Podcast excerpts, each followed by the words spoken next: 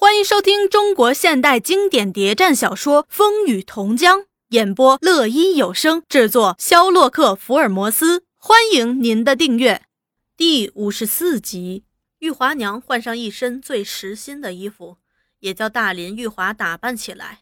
她对大林说：“你伯父一向宠爱玉华，欣赏她的才华，也一定很喜欢你。这老头喜欢的就是戴高帽子。”见到时多称赞他两句，大林只是笑，玉华却说：“娘一口袋装的全是高帽子，专给伯父戴，所以伯父也很听娘的话。”说的玉华娘也笑了。玉华娘率领了两个大的，带上个小的，径投蔡监察府。那蔡监察早已得到通知，叫一家大小都来看看这个未来的侄女婿。看看他这位才华出众的侄女儿，在挑选了十年之后才挑上的，到底是个什么出色的人才？当玉华娘等一干人马在监察府出现时，立即引起一阵骚动，一家大小二十来口都争着出来看新姑爷。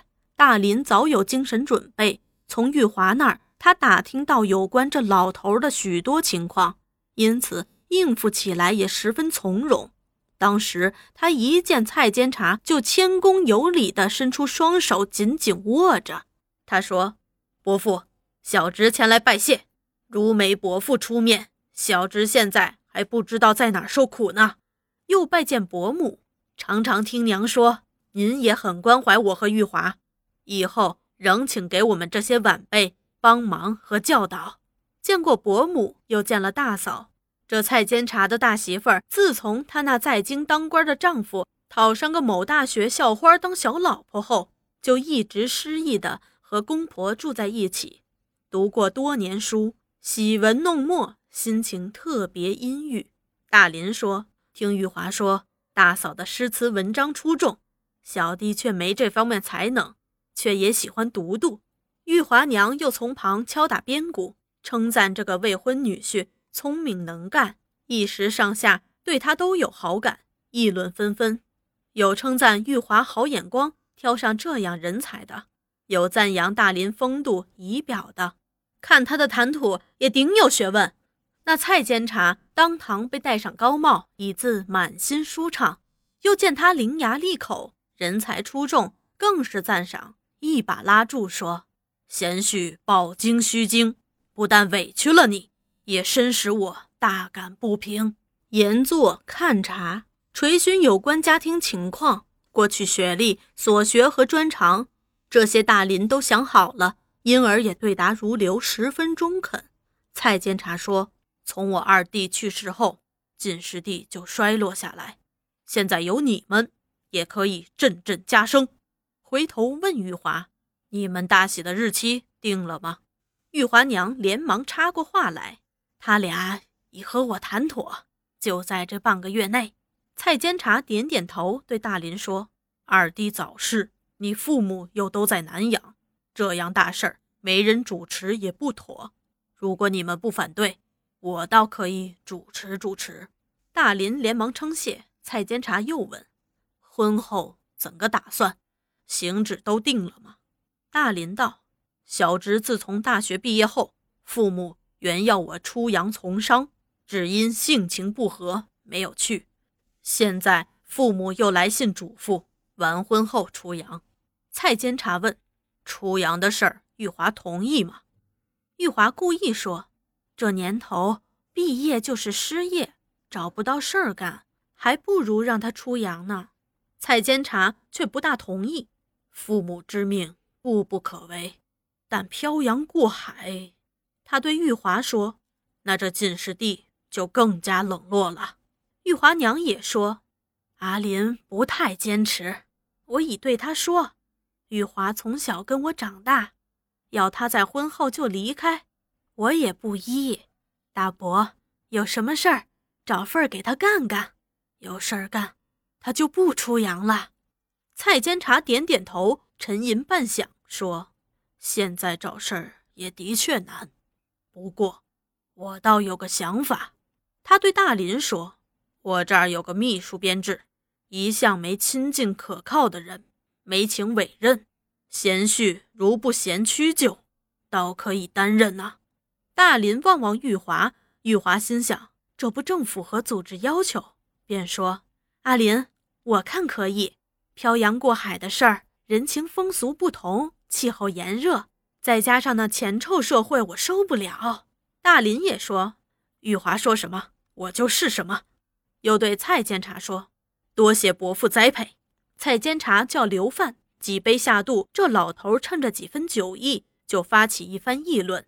字也没忘记为自己过去的光荣历史吹嘘一番。他说：“想当年，我追随孙总理奔走革命，哪个不说我年轻有为、大胆泼辣？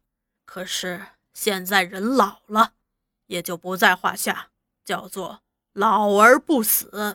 尽管我还有一颗年轻的心，不甘落后，想多做点事儿。”说着，他感慨一番。唉，有人说这是青年时代，我不反对。做人嘛，总有老的、病的、死的，也有新生的、刚刚成长出来的。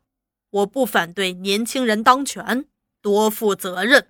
可是有一种年轻人，我就看不惯，他们幼稚无知，目空一切，不尊重老人，不尊重革命前辈，一味的胡闹。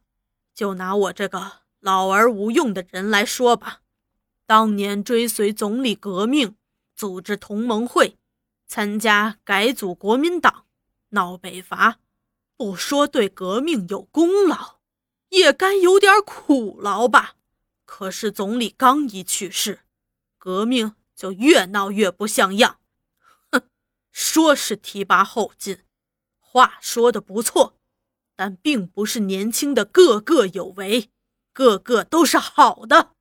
说我们这些老不死是过时了的，不中用，也不是不能做一番大事儿啊。你说说看，没有孙中山，能有国民党？只有一个孙中山，没有我们这批人帮着摇旗呐喊，辛亥革命能行吗？这些人。今天吃到的好果子，却忘了当年种树人。说着，他用手砰的一声拍起桌子，感慨万端的摇着头。蔡伯母见风头不对，连忙说：“哎，今天见了新姑爷，大家都是高高兴兴，说这些扫兴话做什么呀？”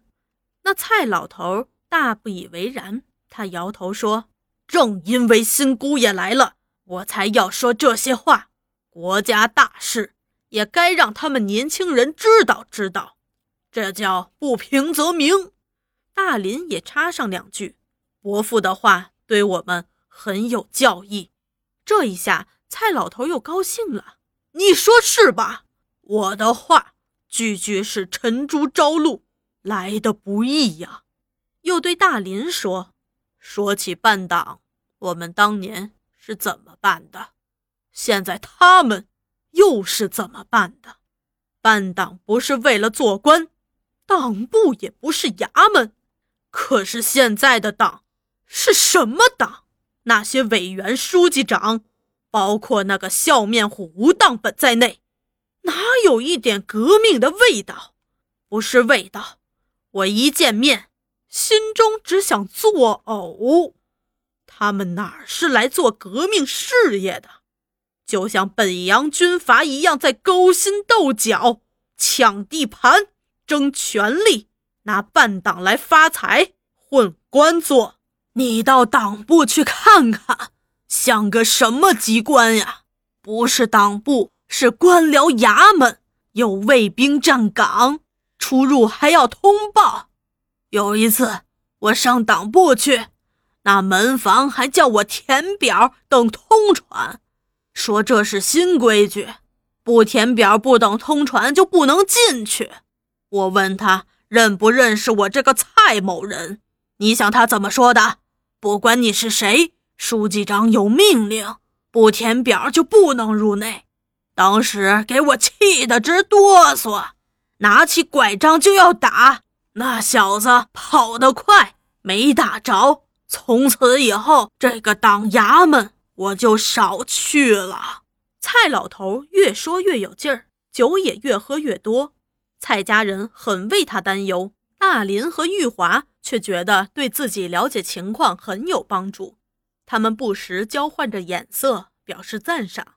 蔡老头接着又说：“你们看见什么？衙门都在宣传‘以党治国’，要我说。”这四个字要改了，不该这样写，该把“党”字改为“枪”字，以枪治国。现在是枪杆子世界，枪杆子第一。从前那些杀人放火、危害乡里的土匪、杀人犯，因为有了几条枪，都摇身一变成了什么司令，当起父母官来了，有时还要领导党务。我就曾问过中央党部，你们把这些鸡鸣狗盗都弄进党，党务如何办得好？他们到底知不知道什么叫做三民主义？说句笑话，有人连总理遗嘱也背不出，党歌也不能唱。因此，我提出主张，不管什么人入党，都得先把党意考一考。可是中央党部给我的答复是：“蔡老，算了吧，何必那样认真呢？”好，你们不认真，我又何苦到处得罪人？以后我就什么也不说了。可是国家大事，我也有一份。你吃这碗监察委员的饭，不管还行，要管就是没人听。有人还说你老不死的。活得不耐烦了，家里人说我老酒喝得多，爱发牢骚；有人又说我不识时务，怎么说都成。反正我是看不惯。有机会有人听，我还说说。平时里闷在肚子里，年轻人，你们说我是酒喝的多了，还是爱发牢骚呢？只见他双手朝面上。只一蒙，泪如泉涌。总理呀，总理，要是你还在，也一定为你首创的民国痛哭三声。